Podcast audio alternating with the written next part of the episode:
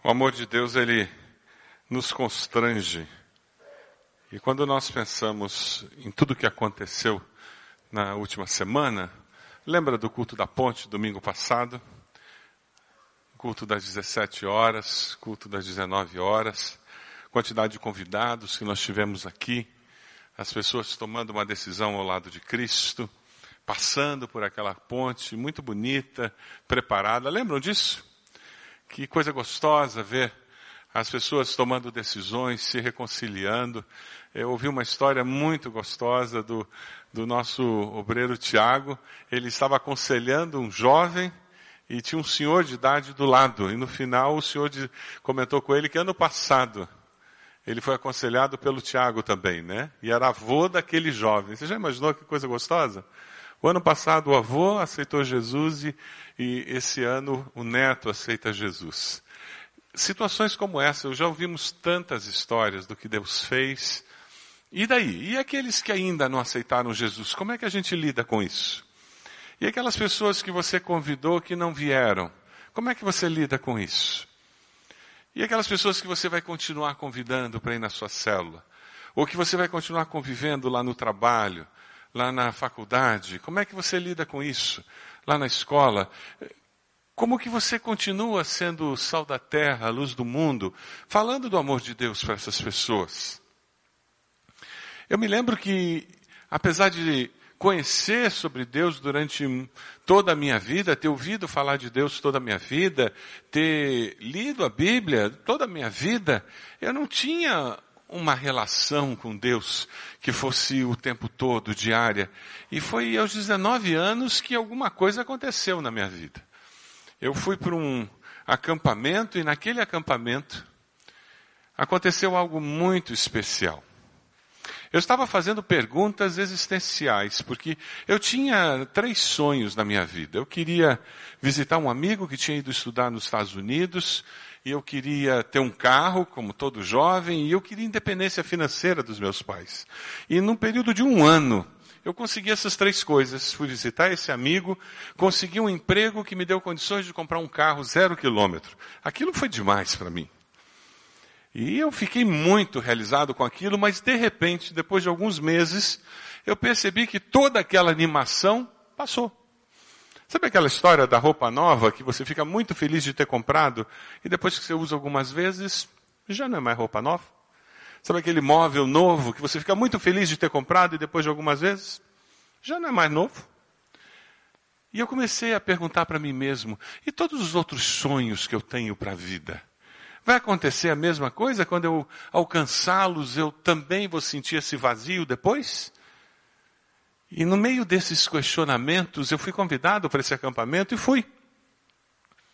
E naquele acampamento, eu não fui a nenhuma das reuniões que eles tinham, mas teve uma reunião ao redor de uma fogueira, na beira de um lago. E era uma noite estrelada, muito bonita. E uma jovem ficou de pé e ela disse: Eu sofria de uma doença espiritual que eu chamo de a doença da, daquela pessoa que conhece tudo sobre Deus, mas não vive um relacionamento com Deus. E eu encontrei a cura para essa doença. E a cura está numa frase: buscar a Deus 24 horas por dia. E aquilo ficou martelando na minha cabeça. Acabou aquele culto, foi todo mundo embora e eu fiquei sozinho ali e eu me lembro como se fosse hoje, eu me ajoelhei do lado daquela fogueira que já estava apagando, na beira daquele lago, uma noite de céu estrelado, e sozinho, do lado daquela fogueira, eu disse: Deus, eu estou cansado de tentar ser feliz à minha maneira. Está aqui minha vida. Faz o que o Senhor quiser com ela. Mas eu conhecia muita gente falsa, religiosa. Sabe aquela gente que tem um discurso, mas não vive o que fala? Eu tinha uma Bíblia que alguém tinha me dado e eu disse, mas olha, eu quero que esse livro seja verdade na minha vida. Eu voltei para a mesma faculdade, eu voltei para o mesmo emprego, eu voltei para a mesma família, mas o Roberto não era o mesmo. Eu tinha mudado, eu era diferente. Eu li a Bíblia e agora não era mais uma carta para alguém lá dois mil anos atrás, mas era uma carta de amor de Deus para mim. Aquelas alvos que eu tinha, aquele sonho, já não era mais a razão de eu viver. Eu ainda queria alcançar muitas coisas na vida, mas a razão de eu viver agora era buscar a Deus 24 horas por dia, todo o tempo. Era conhecer cada dia mais esse Deus. E o meu vazio foi preenchido. Desde então a minha vida mudou. Isso é um testemunho pessoal de como Jesus mudou a minha vida. Quantas evidências eu poderia dar de tudo que Deus já fez na minha vida. No momento em que eu fui assaltado e o ladrão me levou e passei quase uma hora com uma arma apontada para mim. E no final ele desistiu. Ele disse que é porque eu era de Deus. E ele ainda levou um folheto. E o pessoal da igreja ficou bravo porque a igreja foi assaltada uma semana depois. Quantas situações já aconteceram na minha vida em que eu não posso dizer senão que Deus estava presente, que foi Deus quem fez aquilo acontecer. Agora mesmo, esse fim de semana, eu fui pregar numa igreja, aniversário da igreja. Eles tinham certeza que tinham me dado o texto que era escolhido para ser o tema do aniversário. Eu não tinha o tema do aniversário. E eu preparei o sermão para pregar ontem à noite, na festa do aniversário. Adivinha qual foi o texto que Deus me deu? O mesmo texto. Deus não é incrível?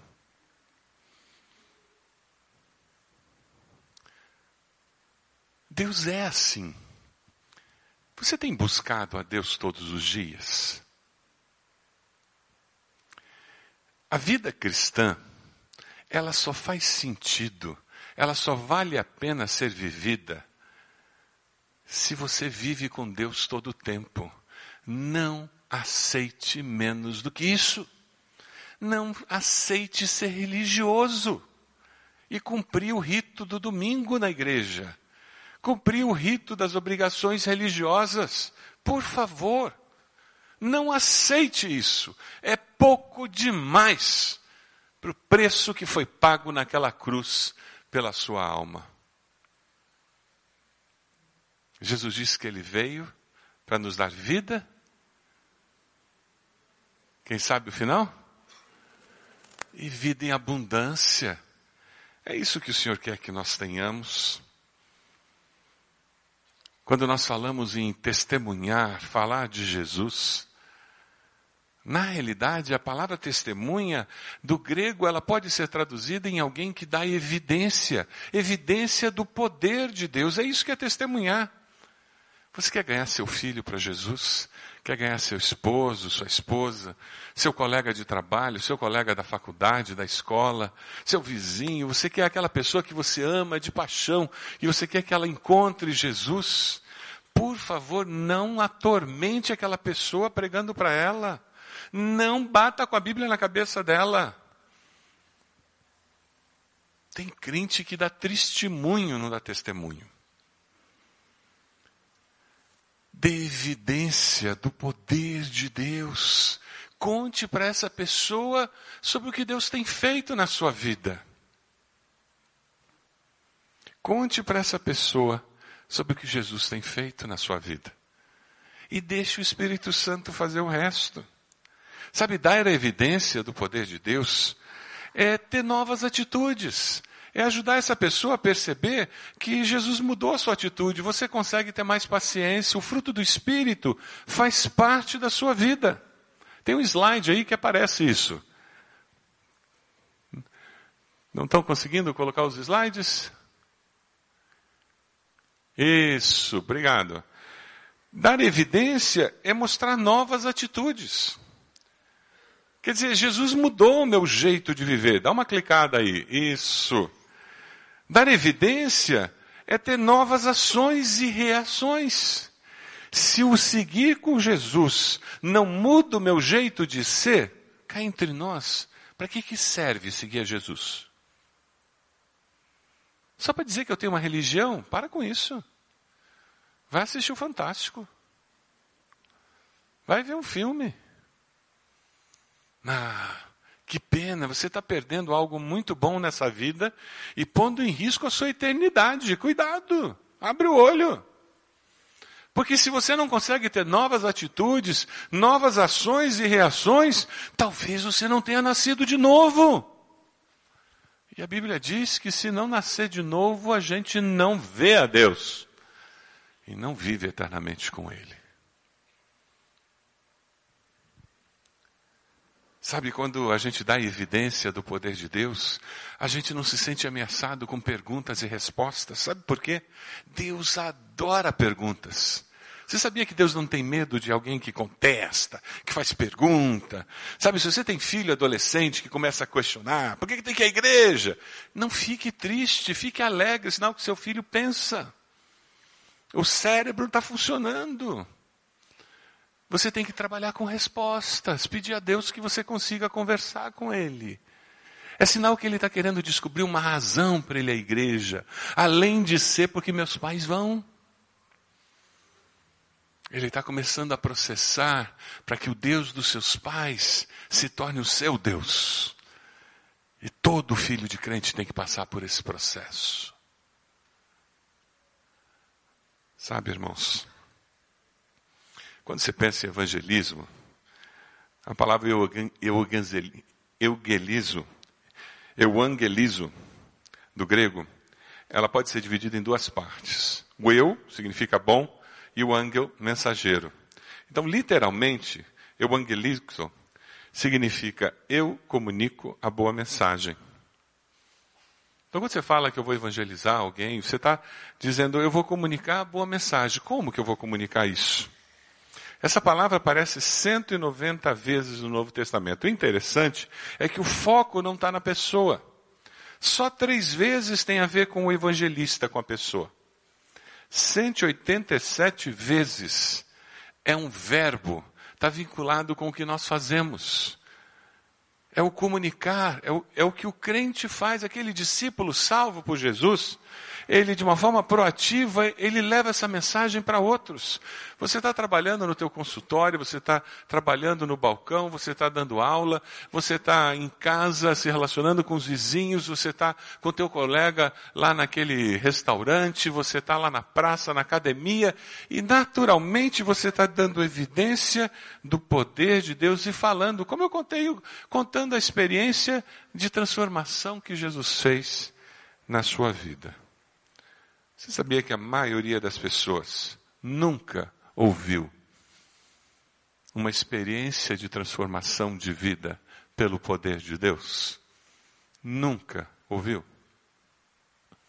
Recentemente eu contei esse mesmo testemunho que eu contei para vocês. Para uma pessoa, ela olhou para mim e disse: Eu nunca tinha ouvido nada parecido. A maioria das pessoas já ouviram falar de religião de igreja. Mas evidência do poder de Deus na vida de um outro ser humano, a maioria das pessoas nunca ouviu. É por isso que é importante nós aprendermos a fazer isso.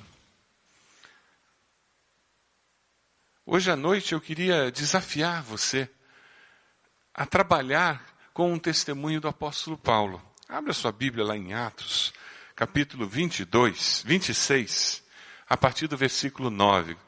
Te conecta aí na Bíblia, vê onde está esse texto, tenta encontrar quem está do seu lado, para que essa pessoa possa acompanhar também. Lá em Atos 26, a partir do versículo 9. Você vai encontrar o apóstolo Paulo usando a experiência pessoal dele para dar evidência do poder de Deus em situações diferentes. E eu queria desafiar você a sair hoje daqui com essa disposição eu vou aproveitar as oportunidades que eu tenho para dar evidência do que Deus fez na minha vida, nesse poder de Deus transformador que mudou meu jeito de ser. O que as pessoas vão fazer com essa informação, isso é decisão delas. Eu aqui na pastoral, eu coloquei um, uma experiência que eu tive num, num hotel, numa dessas viagens que eu fiz. Eu cheguei lá no hotel, e a mocinha me perguntou: o senhor tem uma reserva para ficar à noite e permanecer mais meia diária e sair amanhã no final da tarde? É isso mesmo? Eu olhei para ela e disse, para ser sincero, faço a menor ideia. Eu atualmente estou sendo carregado pelas pessoas. Eu chego do aeroporto, me levam, não sei para onde eu vou, eu não sei onde eu vou comer, eu não sei onde eu vou ficar hospedado. Eu, não, eu, só, eu, eu olho na, na minha agenda e digo, eu tenho que pegar o avião de volta a tal hora. Eu não sei quem vai me levar. E a moça perguntou: o senhor não sabe se o senhor vai ficar uma diária e meia ou só uma? Aí eu olhei para a pessoa que me trouxe e disse: Você sabe? Porque às vezes eu não fico, às vezes o pessoal resolve que eu vou ficar aquela meia diária num outro lugar, na casa de alguém para economizar. Eu não sei. Eu disse, para ser sincero, eu não sei. Eu estou nas mãos deles. Eu não sei se eu saio de manhã cedo com as malas ou não saio, eles vão me dizer e eu vou fazer isso. Aí o anfitrião virou para mim e disse, não, pastor, o senhor fica, nós já reservamos. Assim o senhor pode tirar uma soneca depois do almoço, o senhor descansa um pouco, vai para a reunião da tarde e daí de lá o senhor já vai para o aeroporto. Eles foram muito queridos comigo, não foram? Nessa idade, tirar uma soneca depois do almoço cai muito bem, né? Eu olhei para ela, depois que ela me entregou a chave, eu disse: Você percebe que é mais importante você ter do teu lado alguém que sabe e você saber que essa pessoa vai cuidar de você e quer o teu melhor, do que você ter todas as respostas? Ela olhou para mim e eu disse: com Deus é a mesma coisa. Eu não tenho que ter todas as respostas da vida. Mas você pode ficar tranquila que Deus sabe tudo e Ele sempre vai escolher o melhor para você. Eu gostei da resposta que ela deu. Ela olhou para mim com admiração e disse: Eu nunca havia pensado assim. Eu vou pensar nisso antes de dormir nessa noite. E não é assim. Você tem todas as respostas da vida? Sabe o que vai acontecer amanhã? Quando você chegar no trabalho, você sabe o que vai acontecer? Quando chegar em casa hoje, você sabe o que vai acontecer? Agora, não é bom saber que Deus está no controle? Ah, coisa boa. Que Ele é rocha, socorro bem presente na angústia. Não é bom saber disso? Quem, quem concorda com isso, diga amém. Não tem coisa melhor do que viver com essa segurança. A maioria das pessoas não tem essa segurança. Por favor, dê evidência disso. Não soca a cabeça pela cabeça dela, não adianta. Você só conta e deixa elas sentirem vontade de conhecer esse Deus incrível. Eu já contei aqui. Vou contar de novo. Meu pai era veterinário. Nós oramos no Rio Grande do Sul aquele frio doido, aquele vento minuano que entra vento por tudo quanto é canto. As vacas não dão leite porque elas não tomam água, elas não têm sede. E elas ficam desidratadas. É um problema de saúde para as vacas. Sabe como é que os, quem cria gado no Rio Grande do Sul resolve esse problema? Eles colocam sal na ração da vaca. Elas comem a ração com sal, aí elas vão fazer o quê? Elas vão beber água, elas não se desidratam e elas dão leite. Quando você dá evidência do poder de Deus, você está colocando sal espiritual na boca das pessoas. Elas podem até fingir que não ligam para o que você está dizendo, mas a hora que elas põem a cabeça no travesseiro em casa, será que aquilo que ela falou é verdade? Será que aquilo que ele, o Marlos disse aconteceu mesmo com ele? Será que aquilo que a Maria falou aconteceu mesmo com ela? Será que aquilo que, que o Wilson disse foi mesmo verdade? E é desse jeito que as pessoas começam a ponderar. Dê uma olhadinha no texto aí, versículo 9. Eu também estava convencido de que deveria fazer todo o possível para me opor ao nome de Jesus o Nazareno, e foi exatamente isso que fiz em Jerusalém. Com autorização dos chefes dos sacerdotes, lancei muitos santos na prisão, e quando eles eram condenados à morte, eu dava o meu voto contra eles. Muitas vezes ia de uma sinagoga para outra a fim de castigá-los e tentava forçá-los a blasfemar. Em minha fúria contra eles, cheguei a ir a cidades estrangeiras para persegui-los. O apóstolo Paulo está falando sobre as, a minha vida e as minhas atitudes antes de seguir a Cristo. Quando você falar do seu testemunho, conte como você era antes de conhecer a Cristo, para ninguém achar que você já nasceu santo, que você é o super homem ou a super mulher. Esconda a sua capa de super-herói. Mostre a verdade. O testemunho é aquele em que você coloca um foco tão grande na, na sua vida que você esquece que tem que mostrar a realidade. Eu, eu era assim. Mas sabe, eu descobri algo melhor. Você precisa mostrar como você era e como você resolveu isso com Deus. Você vai contar no seu testemunho a sua história com Deus. Aí aqui você diz assim: ah, pastor, mas eu nasci numa igreja. Eu lamento informar, gato que nasce no forno não é biscoito. Gato que nasce no forno é gato. Filho de crente é pecador que precisa de arrependimento. Deus não tem netos, só tem filhos e filhas.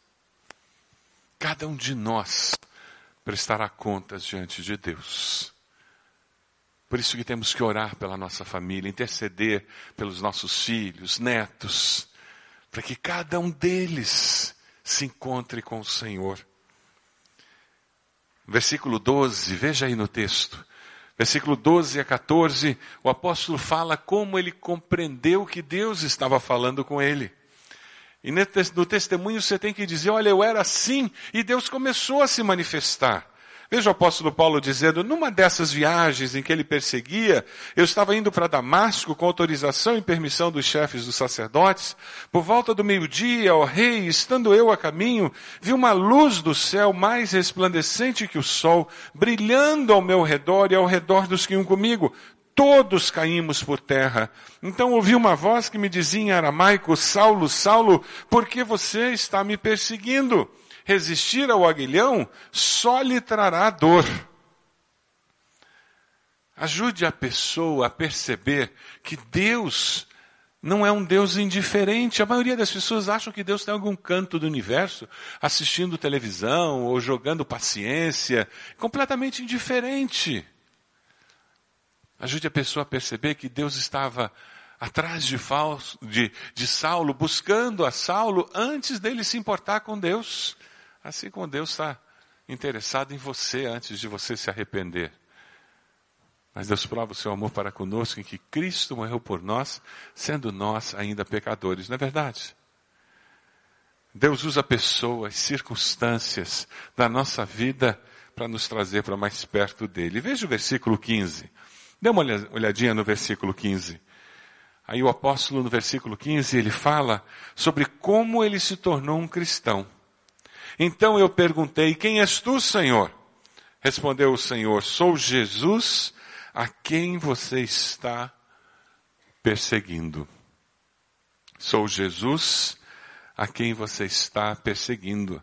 Para ele foi um momento específico, fácil de identificar. Eu conheço pessoas que lembram da mensagem, do pregador, do hino que foi cantado quando eles aceitaram Jesus. Outras pessoas dizem: Olha, eu me lembro que foi naquele ano.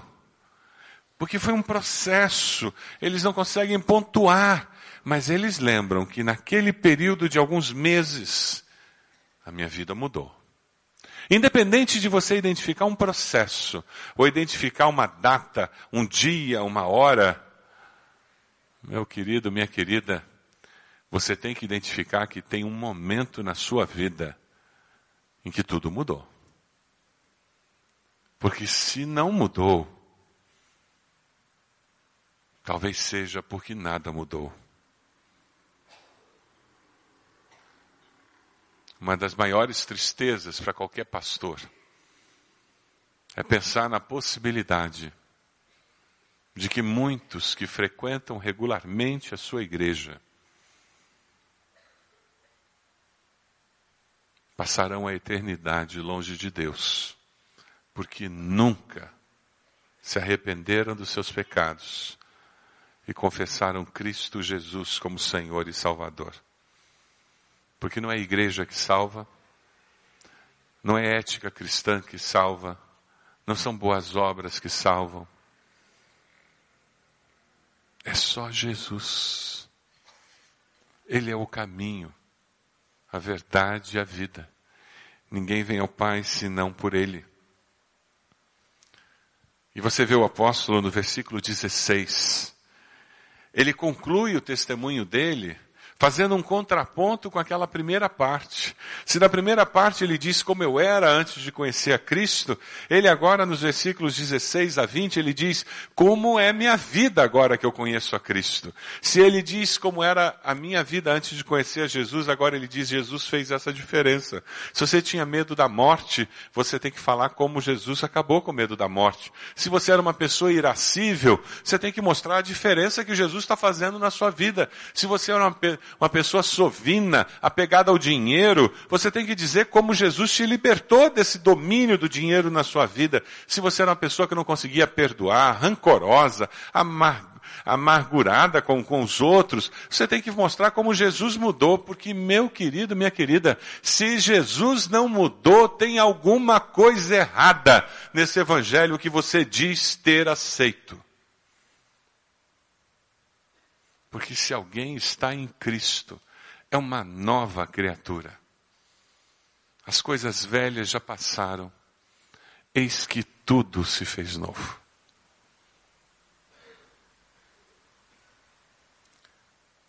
E o apóstolo Paulo, no versículo 16, ele continua dizendo: Agora levante-se e fique em pé, o Senhor disse a Saulo depois que ele cai do cavalo, eu lhe apareci para constituí-lo servo e testemunha do que você viu a meu respeito e do que lhe mostrarei.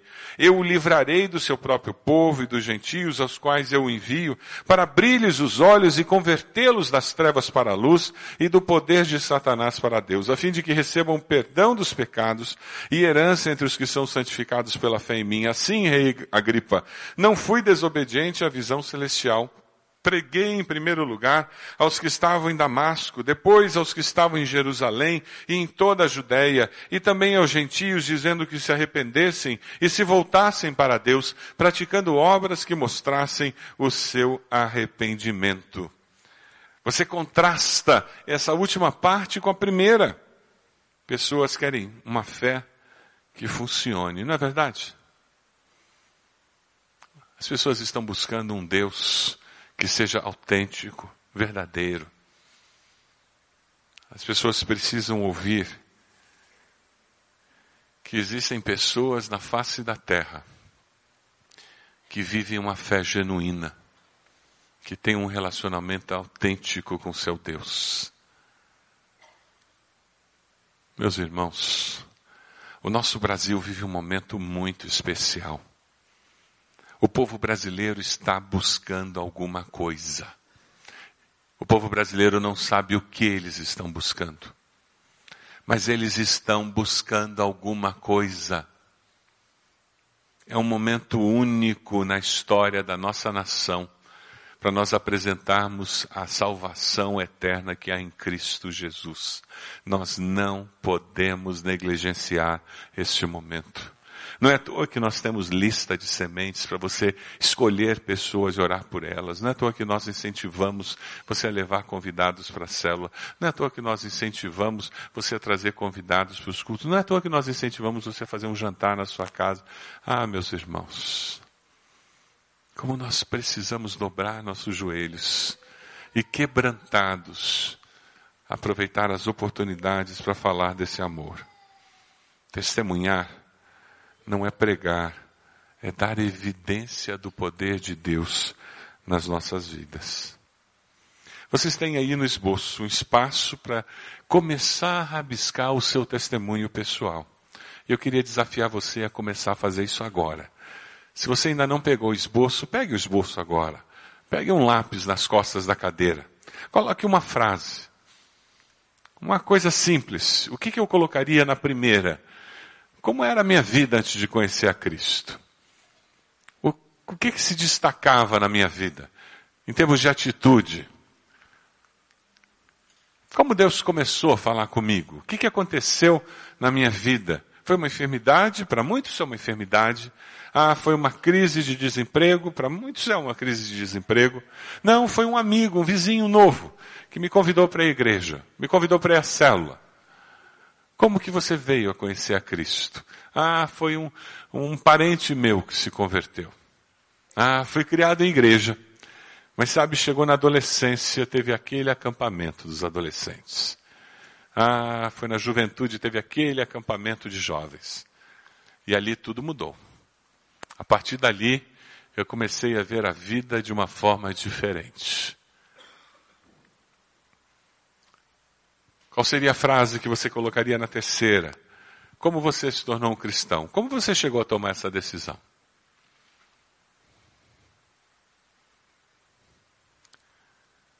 E qual o contraste que você faria entre a quarta e a primeira pergunta? Qual o contraste? O que mudou de fato na sua vida desde que você aceitou Jesus? A presença de Jesus na nossa vida, na nossa família, tem que fazer diferença. É impossível termos Jesus conosco e a presença dele não fazer diferença.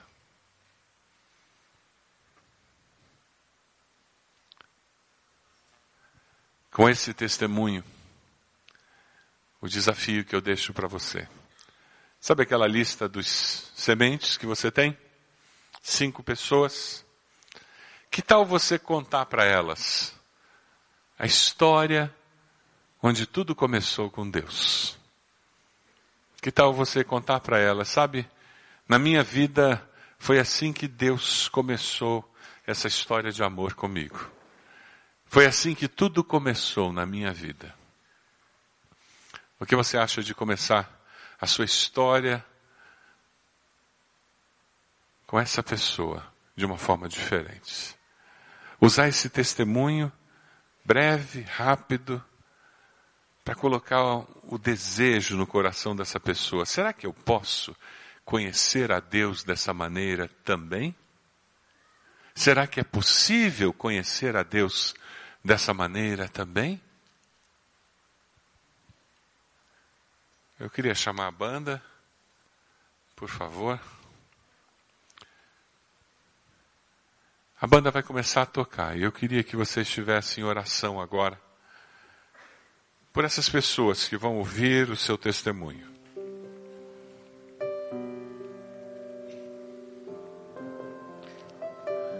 Coloque cada uma delas diante do Senhor.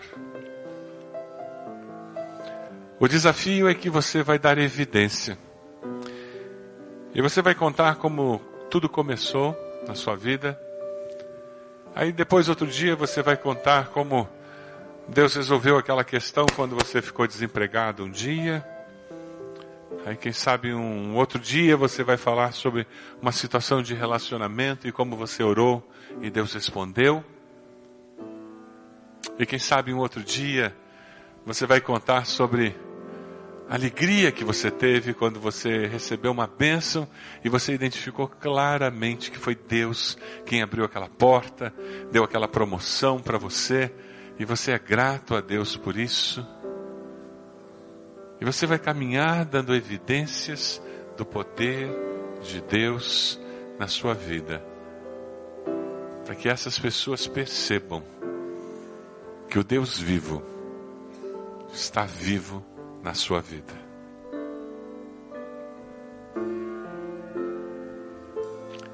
Nós vamos cantar.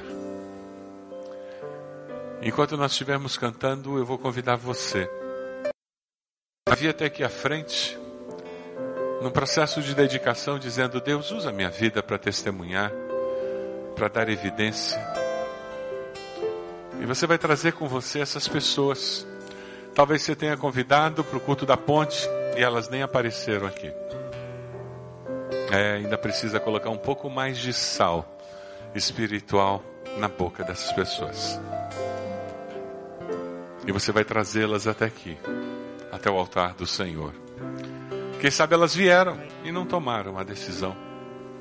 E você vai trazê-las de novo. E você vai dizer: Deus, me dê alegria de vê-las experimentando isso que eu descobri que é tão bom, que é caminhar com o Senhor. Vamos nos colocar de pé. Enquanto estamos levantando, pode começar a vir. Venha se colocar de joelhos, trazendo essas pessoas para colocá-las diante do Senhor, intercedendo por elas. Nós vamos orar por você no final desse culto, pedindo bênção do Senhor, graça do Senhor sobre a sua vida. Pode vir, venha trazer essas pessoas. Quebranta o meu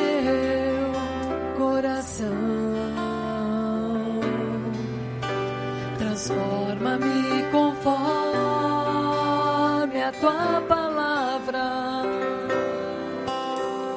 e enche-me até que em mim se ache só a ti. Então,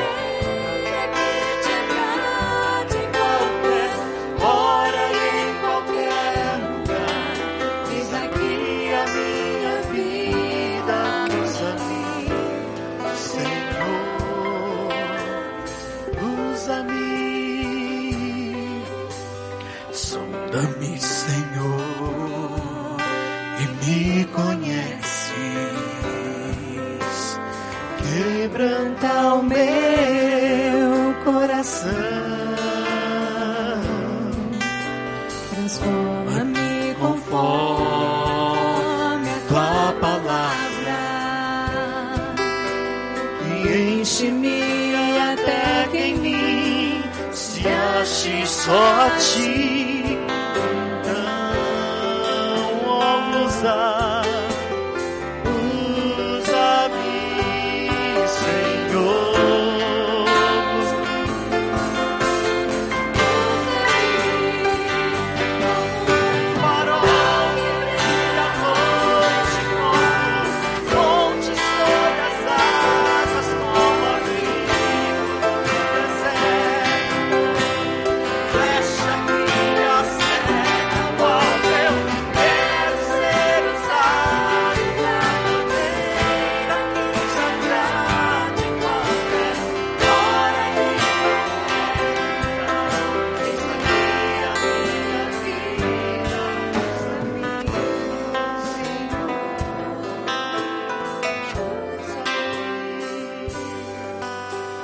Descer aqui, eu também, os convidados que eu, que eu convidei para o culto da ponte não vieram.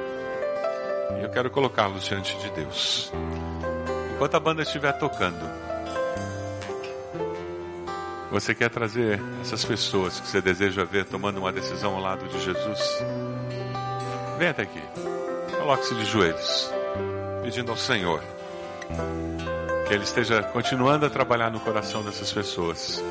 E a gente tem alegria de vê-las confessando Jesus como Senhor.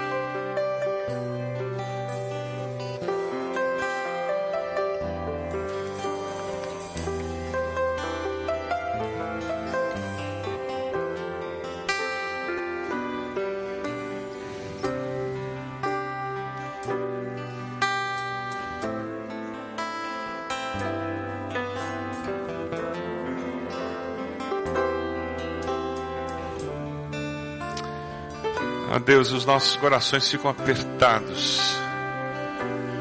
Quando nós pensamos em pessoas que amamos, que queremos bem, que não têm respondido aos convites, às evidências que damos do teu amor, do teu poder, mas nós continuamos clamando pela salvação delas, Deus. Teu povo está aqui diante do teu altar e o que nós estamos dizendo é: Deus amado, faz uma obra sobrenatural nesses corações. Nós nos prostramos diante do Senhor e pedimos que o Teu Espírito Santo troque coração de pedra por coração de carne, Senhor. Nos dê sabedoria para que possamos dar evidência do Teu poder. Ó Deus, o Senhor tem transformado nossas vidas. Nos ajude a mostrar, Senhor, mudança de atitude, de comportamento. Nos ajude a ter respostas pautadas na tua palavra que abençoem. E que possamos fazer isso com amor, Senhor. Que a nossa atitude reflita amor. Ó oh, Deus bendito.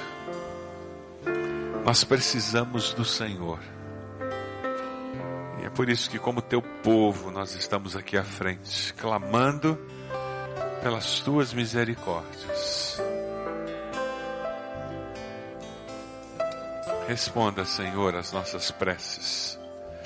A tua palavra diz que o Senhor tem demorado na volta de Jesus, porque o Senhor não deseja que ninguém se perca.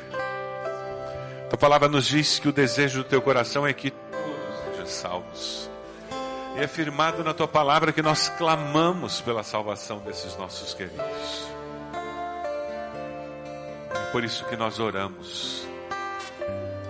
E oramos no nome de Jesus. E nos colocamos diante do Senhor em favor deles. Pedimos que o Senhor afaste toda a influência do inimigo. Que todas as obras que Satanás procura fazer para impedi-los de ver o teu amor caiam por terra, Senhor. Pedimos a Deus que o Teu Espírito Santo traga pessoas que deem bom testemunho no seu trabalho, na escola, por perto deles. E que eles tenham que reconhecer que o Senhor é bom. Essa é a nossa oração. E nós a fazemos no nome de Jesus. Amém, Senhor. Amém.